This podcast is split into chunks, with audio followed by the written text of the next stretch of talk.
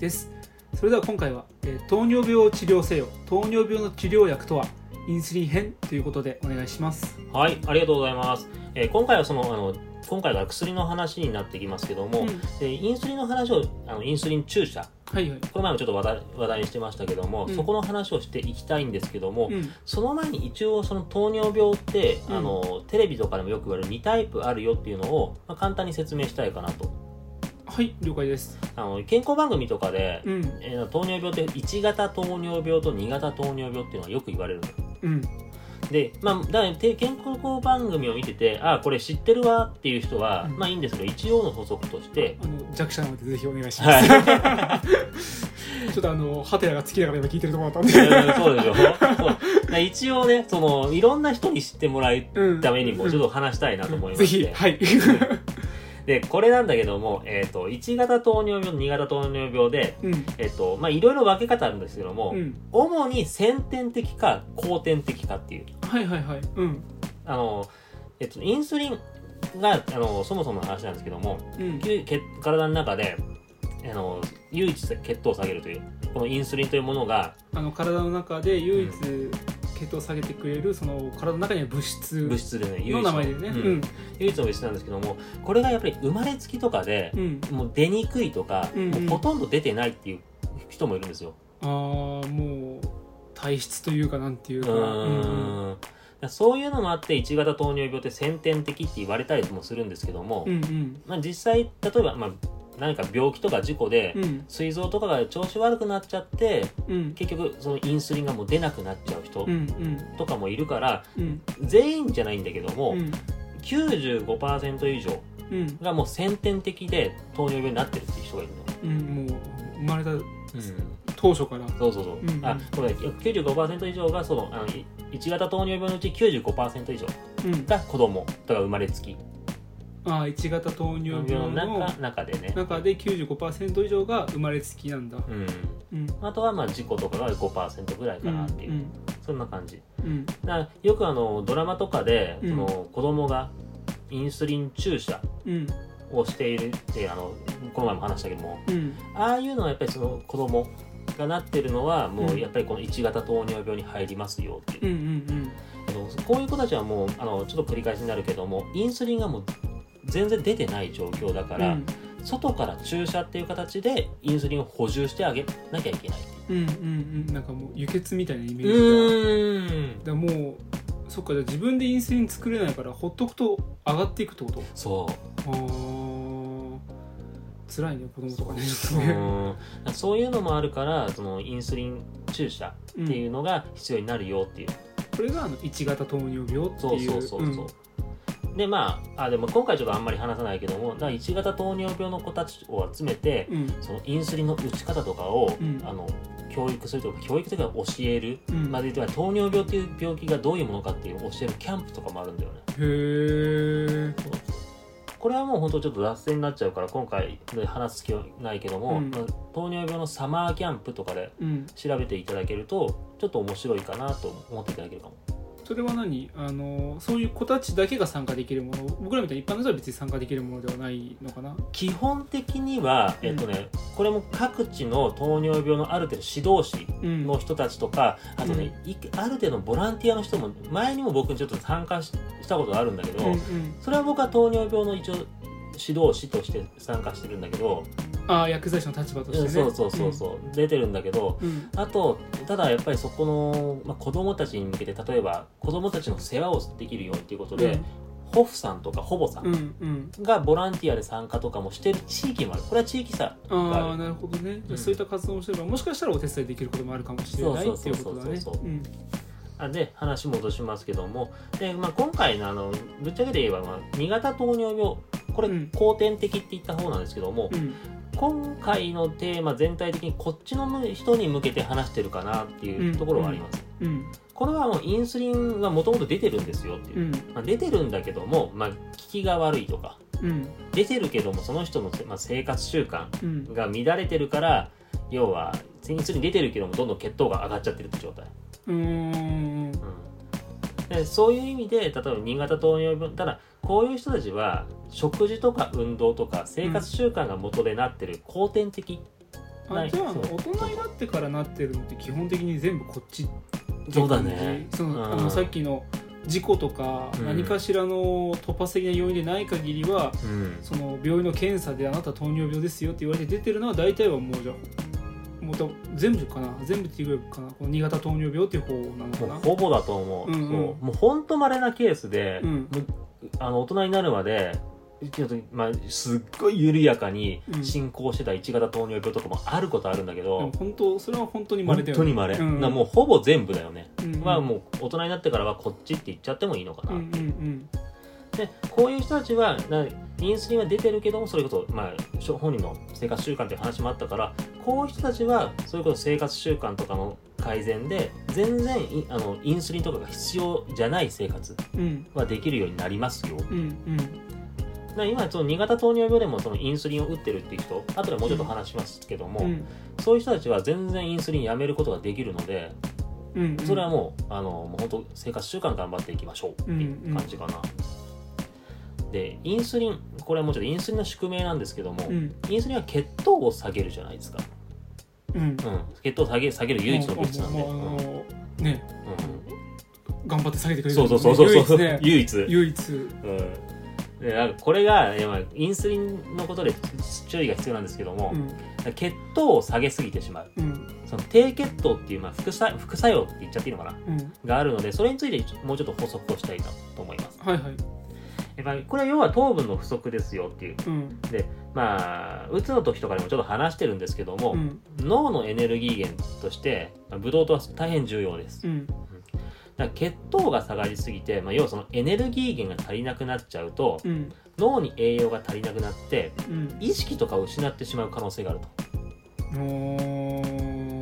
倒れてしまうとか本当もういきなりバターンっていってしまう可能性がある、うん。で一応なんだけど一つの目安としてあの血糖が、まあ、普通の日は大体100前後とかいうところが70以下になると、うん。これはもう普通の人でもなるんだけど汗をすごいかくとかうん。不安感が出てくるとかうん。あの冷や汗が出てくるっていうんだけども、うん。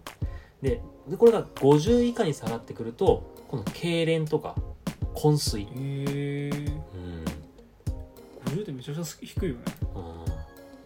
まあ、ただこれあくまで高校になるのはなかなかなくて健康な人でも、うん。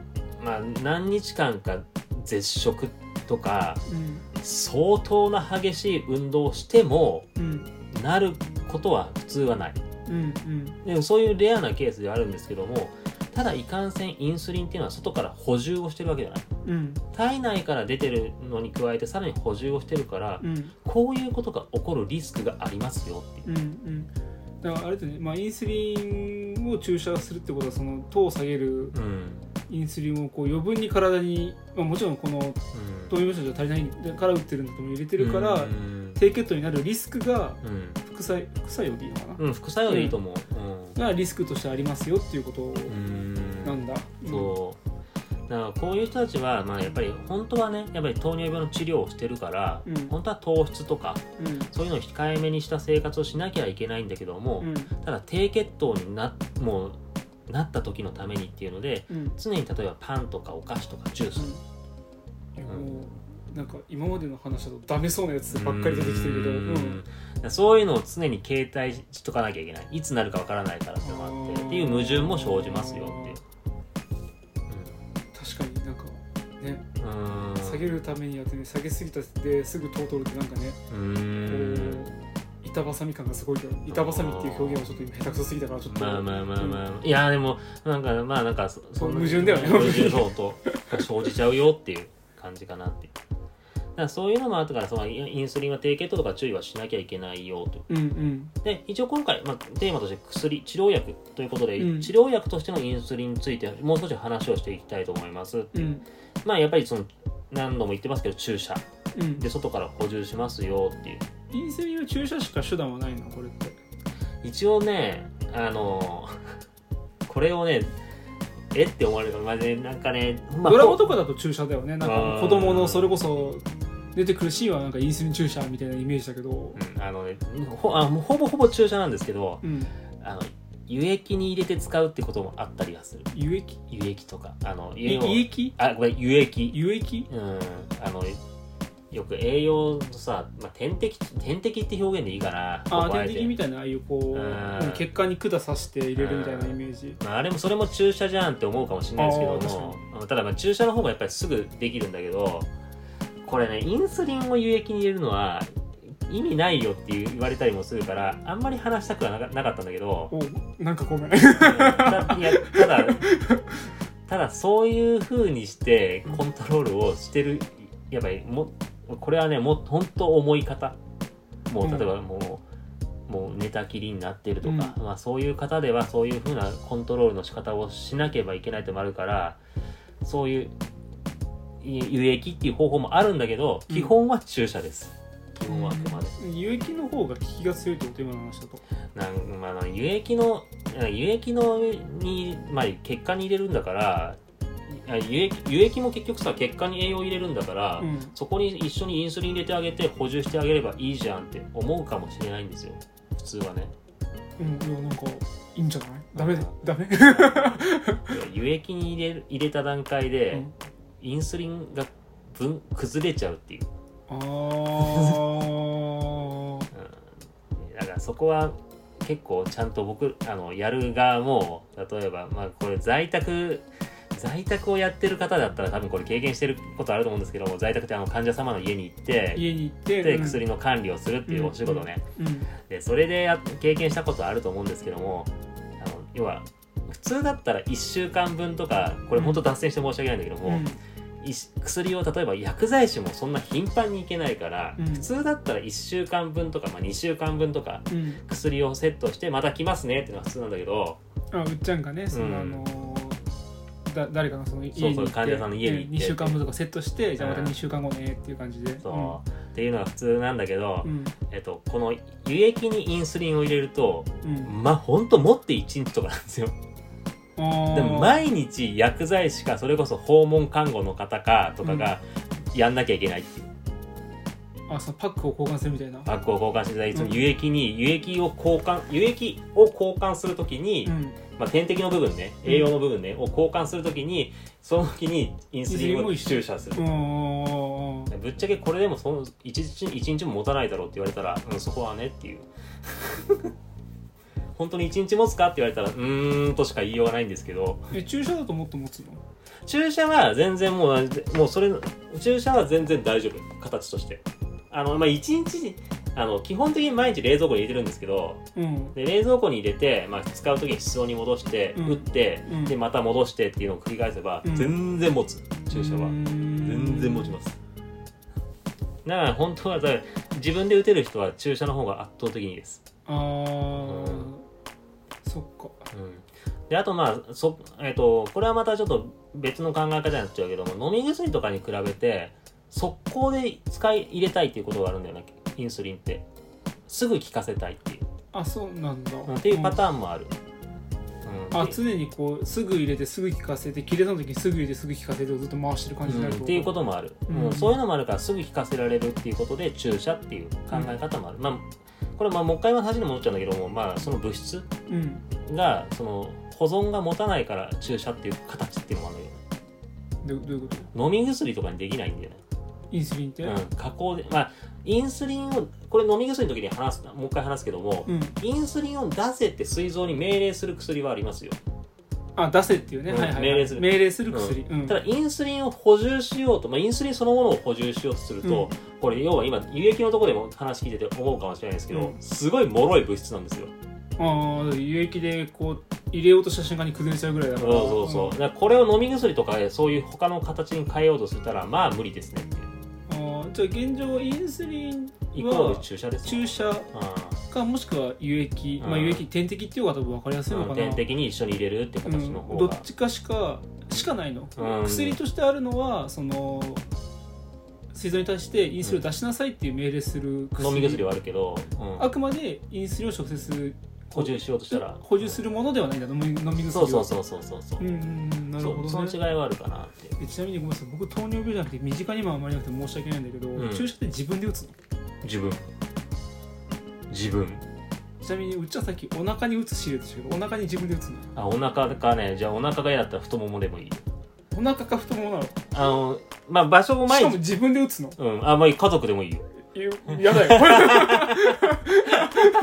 もう恐怖しかなかったわ。もうただでさえ俺注射嫌いなのにいやいやいやいやもうこれこれあれだね。多分やってる人はみんな多分当たり前に知ってる知ってる話だとは思うんですけども、うんうん。まあ確かにただまあ今までもう全然糖尿病なんて大したことないよって思ってる人いるかもしれませんけども、その注意喚起の一つとして確かに今良かったよ注射自分でやるんやで ちなみにさうんこの今もうすごい嫌だなってめちゃくちゃ思ってるんだけど、うん。糖尿病になったらこのインスリン注射はイコールで発生するのそれともなんか程度とかいろんななんていうの？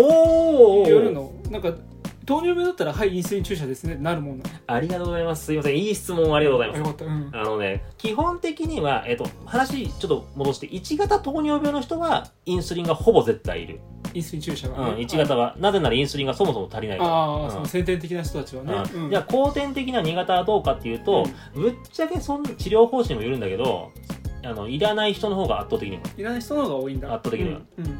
あのあこれちょうど今話そうと思ったところでもあるんだけどもともとインスリンのにこういう後天的になった人っていうのは、うん。もうだんだん膵臓とかが疲れちゃって、うん。あインスリンがの出が悪くなった。だインスリンがもう膵臓が疲れちゃってもうインスリンがうん。出に,、出にくくなっちゃったから、うん。あもうじゃあちょっとインスリンで補充してあげなきゃいけないねっていう考えが昔あったんですよ。うんうん。これが、まあ、今もちょっとまあ根強くある考え方なんですけども、うん。ちょっと今最近ではわあの考え方変わってましてわざとはちょっと早い段階からうん。インスリンを始めた方がいいんじゃないかっていう考えもある。うんうん。補充してあげることで少しでも膵臓を疲れさせないようにする。膵臓を楽させてあげるためにインスリンを早いうちから始めた方がいいんじゃないかっていう考えも今あるはあるんですけど思いつきる前にね。思いつき症候群になる前にね。そうそう もう思いつきちゃった遅いからみたいな。もう膵臓の機能が 10%20% とか残り 10%20% の段階で始めるんじゃなくてまだ4 5 0ある段階から使って膵臓を休ませたれっていう考えもあるにはあるんですけど、うんうん。ただ自分で注射するのが辛いとか、もう嫌だよさっきから何回も言ってるけどなんか俺ずっと嫌だ嫌だってなんか無駄だこねてる子供みたいに言ってるけど 普通に嫌だ。でそもそも圧倒的に飲み薬の方が管理しやすい。自分でも、それはそうだよね。ううん。うん、だから飲み飲み薬は飲んだら終わりだもん。うん終わる。そうそうそう。でもそういうのもある管理のしやすさとか、まあ、自分で打つのが嫌だとかうんまあ、あとそういう、まあ、ほ保管のね問題冷蔵庫に入れとかなきゃいけないとか,、うんそういういろんな問題もあるから基本的にはすあの、まあ、まずは食事とか運動で様子見てうん。ないくつか飲み薬始めてからっていう段階を追うから、まあ、うんインスリン絶対必要かって言ったらそういうわけではないうん。じゃあ、あのー、2型の後天的な人たちに対してはインスリン注射は、まあ、あるにはあるけれどもうん。っていう感じなんだ状状況次第かな全然全然やってる人は全然いるけども、うん。ただこういう人たちも全然食生活とか本当は本当はね生活習慣とかを見見直せば全然インスリンなしにできるっていう研究とかはいくらでもあるよっていや本当皆さんあの多分皆さんもね注射やみんな嫌いだと思うんで、うん。気をつけましょうねっていう。そうそうそうそう。もう本当に。い やだよ自分で打つの。やこれなんですけども、えインスリンなんですけどもそういうふうに、まあ、状況によって使い分けていくんですけども、うん。まあ、基本的には血糖を下げるだけあ血糖をさ唯一下げるものっていうのでイメージはしやすいかなっていう。うん。うん。仕組みとなんか仕組みとか分かりやすい。うん。そう。じゃあこれでちょっと今回の話でちょろっと入れたいのがうん。インスリンが効きにくくなるパターンっていうのがありますよっていう、あその注射をしたとしても？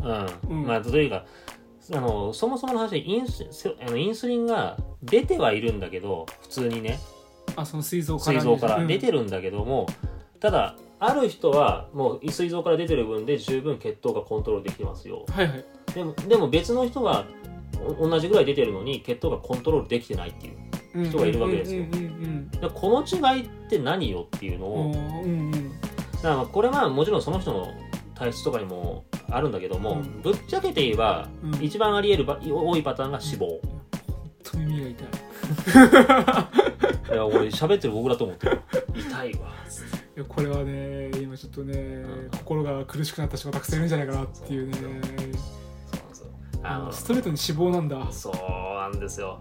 あの内臓脂肪が溜まってくるじゃないですか、うん。でそのし、まあ、脂肪、まあ、脂肪細胞。うん。脂肪の細胞から、まあ、脂肪細胞もいろんな物質が出てるんですけど、うん。その中にインスリンの働きを邪魔するものがあると言われています。いやマジお前何してくれとんねん本当よねって。いやマジお前何してくれとんねんっていう。マジ余計なことすんなよって話だねしもね。本当に。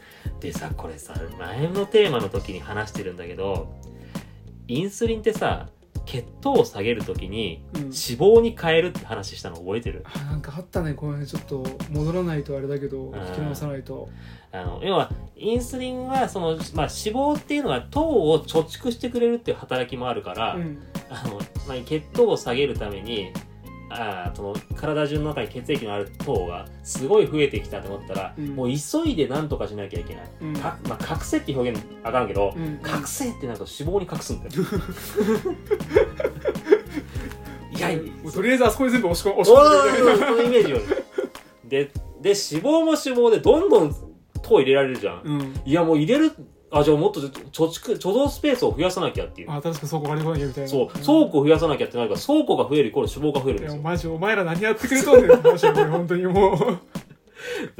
いこういうふうにどんどん血糖コントロールが悪くなる人ってうん。だインスリン打ってとりあえず脂肪を隠すで脂肪が増える。うんで脂肪が増えるとしインスリンの効きが悪くなる。うんうん。でインスリンの効きが悪くなるとまた急いで糖を隠せみたいになってどんどん脂肪が増えていくっていう。もうもうもうもうもう本当にもうもうもうもうやめてあげてみたいな感じうん途中から。どんどん。もう HP 出ろよみたいな。もうやめてあげてお願いだからどんどんどんどん負のサイクルが出来上がっております。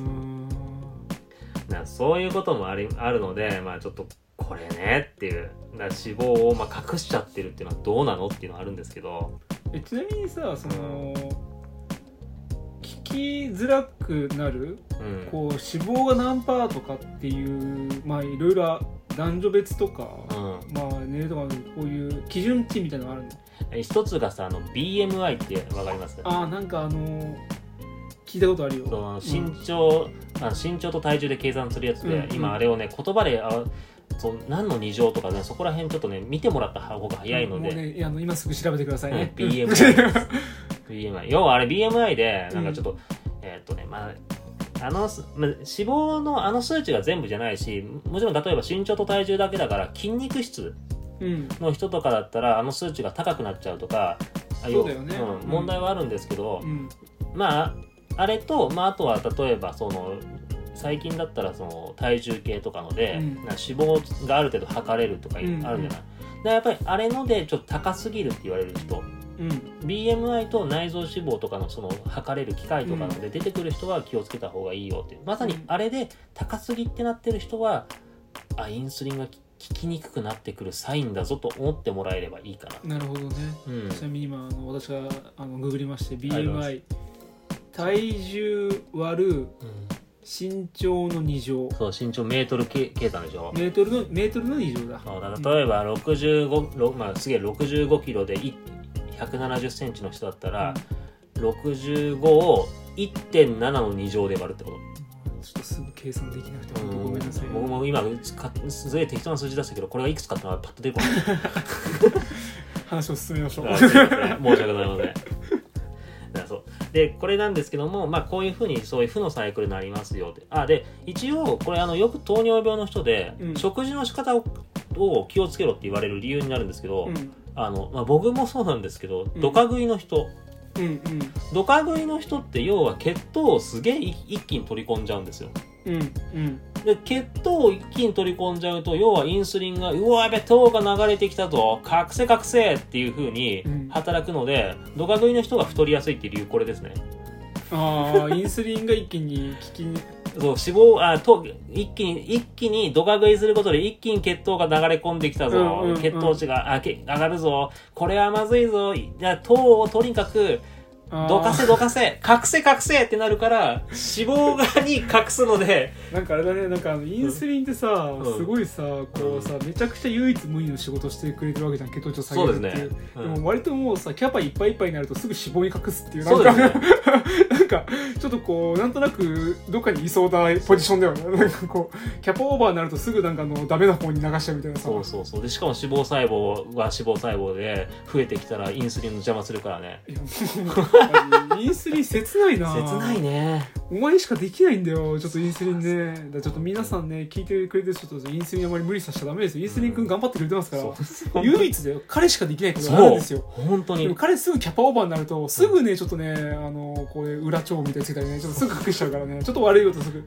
そう。い多分ねあのメンタルがそれ繊細だと思うねインスリン彼しかできないことがあってもう唯一無二だけどちょっと繊細だから、うん。キャパオーバーで自分で抱え込んじゃうんだよね一人。であんま人に相談できないタイプなんだ。多分。ねそうすると何するかっていうとちょっとなんかあのこう悪いことしてごまかそうとしてなんかあのバレるまでパンクするまで抱えちゃうタイプなんだね。そうですね。いやーでもこういう子はね繊細だけどいい子なんですよ。やっぱ俺彼のできることがあるからさうちょっと俺何話してるか分かんなかったから一回返すね。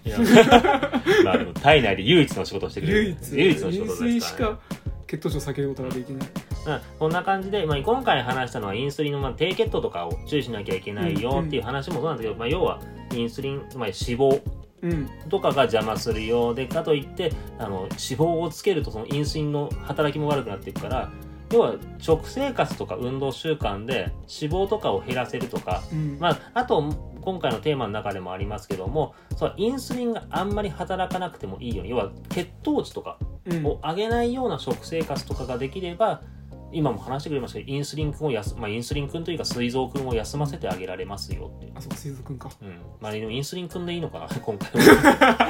そうだからなんとなくね多分ね、まあ、うん聞いてくれた人はねあのうんインスリがすげえ刷り込まれてくると思うから、うんそうだね。そうそうそう。だからインスリン君、そしてその親玉の膵臓君を休ませてあげるには、でも食生活とか運動習慣で気をつけなきゃいけないのは、こうこの子たちを休ませてあげるためと思ってください。じゃないとすぐね脂肪に隠すすぐ、うんすぐちょっと悪いことしちゃうんだよでもねねちょっといっぱいいっぱいになるとねそうでも脂肪もね、増えたら嫌ですしね。リアルだ お互いねもうそうですね。いいとしたからそうですね。